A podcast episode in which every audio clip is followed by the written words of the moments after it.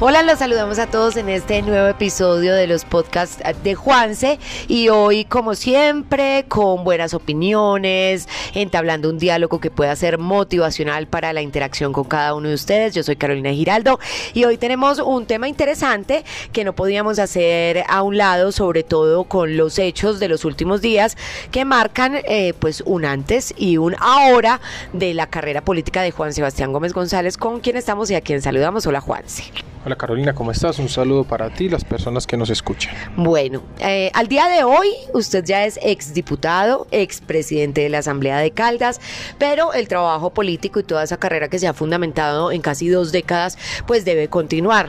Eh, muchas personas se preguntan por qué renunciar después de haber puesto su nombre obviamente a consideración y no olvidemos, fue la mayor votación en Caldas. ¿Qué decirle a la gente que se pregunta eso? No, la verdad, eh, ese ha sido un espacio también y un tiempo en el que hemos estado conversando con mucha gente, con toda la que hemos podido para contarle exactamente eso. Hace unos pocos días se estaba discutiendo en el Congreso de la República la posibilidad de unas reformas para que la gente pudiese cambiarse de partido político y aspirar en las próximas elecciones por un partido diferente. Sin embargo, todas estas iniciativas se han ido cayendo, han ido muriendo en el Congreso de la República. Parece que a algunos jefes o gamonales políticos no les interesa que sus militantes estén en libertad. Yo soy de los que cree que uno debe tener la libertad de poder cambiarse de partido político, pero en Colombia eso fue imposible algunos mencionan y dicen o especulan que esto tal vez reviva, tal vez resucite, yo no creo. Se empezó a correr el tiempo de inhabilidades para las próximas elecciones y digamos que me tocó tomar una decisión muy difícil, muy complicada, pero con el fin de no inhabilitarme y seguir en esta carrera política, tomamos la decisión de renunciar, como tú ya lo decías, al partido político y a la asamblea departamental. Bueno, los colombianos ya tenemos una frase que se ha convertido en un dicho popular y es la política es dinámica.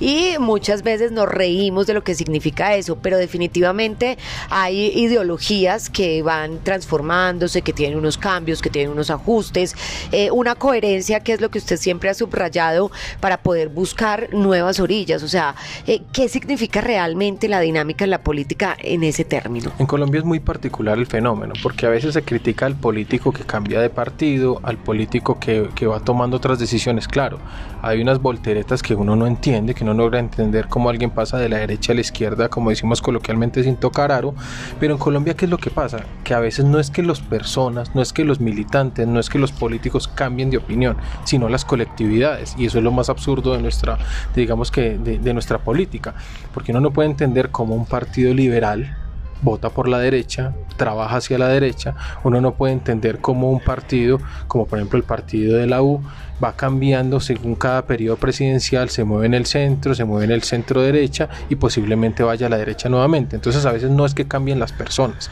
cambian las colectividades, obviamente por la decisión de sus máximos líderes, por la decisión de los dueños de los partidos y eso es algo que a veces la gente no analiza.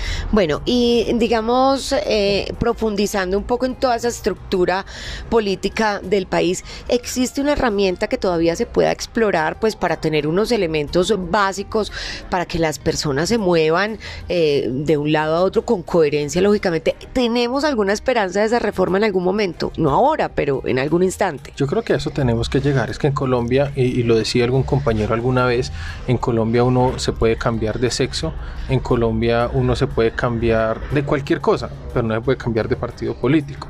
Y además hay otra cosa, digamos que, que, que, con el fin de una, una supuesta lucha contra la corrupción, se ha empezado a limitar la carrera política de quienes creemos en lo público. Entonces, que es que usted si estuvo de alcalde no puede estar de no sé qué, que si usted fue diputado entonces no puede ser congresista, que es que si usted es concejal no puede ser alcalde. Y yo creo que nosotros deberíamos en serio pensar, y es muy evidente que hace falta que la gente haga carrera en lo público, que haga carrera en la política. Tenemos países con democracias un poco más modernas que la nuestra, donde uno fácilmente puede pasar de ser senador a ser ministro o, y, y devolverse inclusive. Entonces yo sí creo que nosotros deberíamos empezar a pensar y a revisar todas esas normas y todas esas reglas que tenemos en la política para que la política se haga de frente, sin que la gente lo vea como lo más corrupto, lo más podrido, sino diciéndole a la gente, mira, hay unas reglas de juego claras y es que en la medida en que las personas quieran apoyar a ciertos candidatos, que quieran apoyar a ciertos partidos políticos, pues esto sea mucho más fácil y sobre todo mucho más entendible para la gente. Bueno, recogiendo precisamente esas inquietudes que han sido, eh, digamos, masivas eh, alrededor de su decisión, hablemos un poco de ¿A dónde está perteneciendo usted en este momento desde la ideología? ¿Qué lo llama? ¿Qué lo invita, digamos, a buscar una nueva colectividad o a formar eh, parte de un nuevo partido? Mire, es que yo lo he dicho desde hace muchos años, sobre todo que ahora que se critica tanto que el centro, que si hay que, que hay que ser de izquierda o derecha para existir en política, yo no creo. Yo llevo 18 años haciendo política y siempre he dicho que soy una persona de pensamiento político liberal de centro. Eso quiere decir, yo no me matriculo en ninguno de los dos extremos que hoy existen en el país. Y me parece a mí que, que, desde ahí he planteado una política coherente durante muchos años que la gente conoce.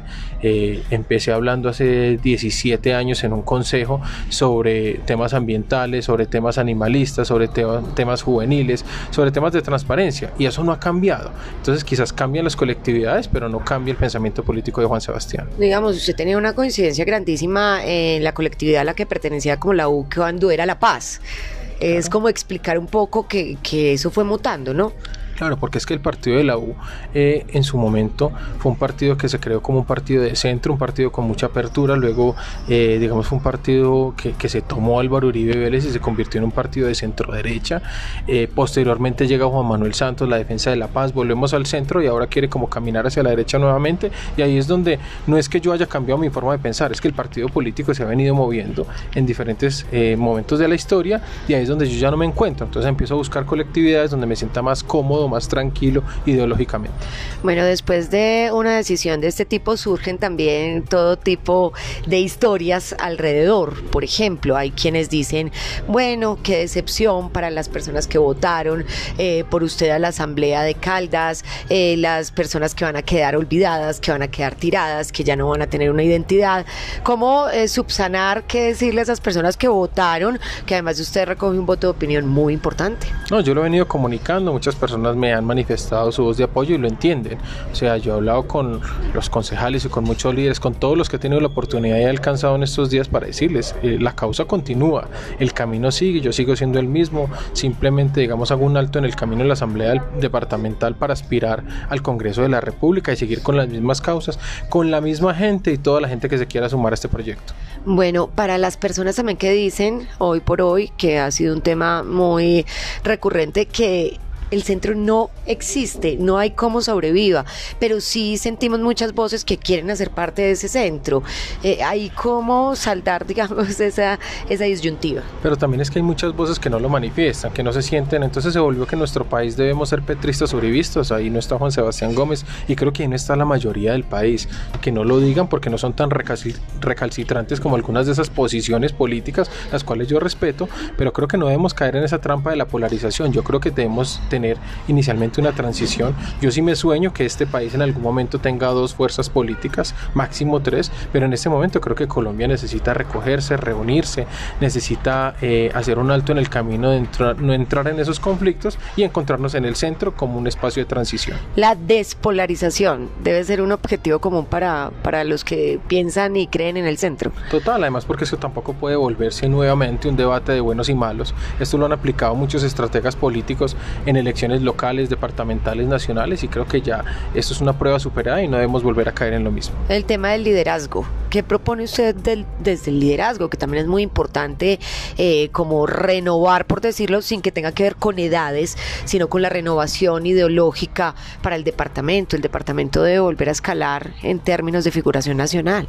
Yo creo que Caldas ha perdido, lo digo con el mayor respeto, pero creo que Caldas ha perdido una relevancia nacional. No hay ningún alto funcionario caldense en estos momentos digamos, representativo. Creo que eh, eh, allí hay que volver a recuperar espacios, hay que volver a, que cuando un congresista está en la calle la gente lo reconozca, sepa qué es, qué hace, cuál es su posición política. Muchos de ellos no son conocidos porque pues, simplemente se dedican a, a, su trabajo político y yo creo que, que se necesitan otro tipo de personas en este momento particular del país. Se necesitan representantes y líderes que conversen con los diferentes sectores, inclusive con los que no están de acuerdo con él o los que no votaron con él, porque tampoco se puede volver que un congresista después de estar elegido solamente trabaje y se dedique a hacer gestión para los que votaron por él y olvide el resto del, millón de caldenses que lo necesitan. O sea que los caldenses nos acostumbraremos a seguirlo viendo en la caminada, en la charla, en el diálogo por todo este territorio. Claro, yo creo que esa es la mejor forma de construir política.